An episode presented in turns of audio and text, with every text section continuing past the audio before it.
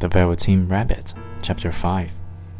There was a person called Nana who ruled the nursery.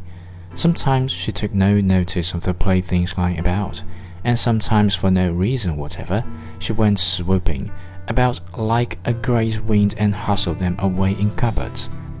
She called this tidying up, and the playthings all hated, especially the tin ones. The rabbit didn't mind it so much, for wherever he was thrown, he came down soft.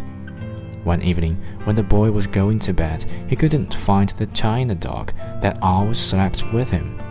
Nana was in a hurry, and it was too much trouble to hunt for china dogs at bedtime. So she simply looked about her, and seeing that the toy cupboard door stood open, she made a swoop.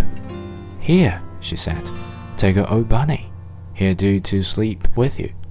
And she dragged the rabbit out by one ear and put him into the boy's arms.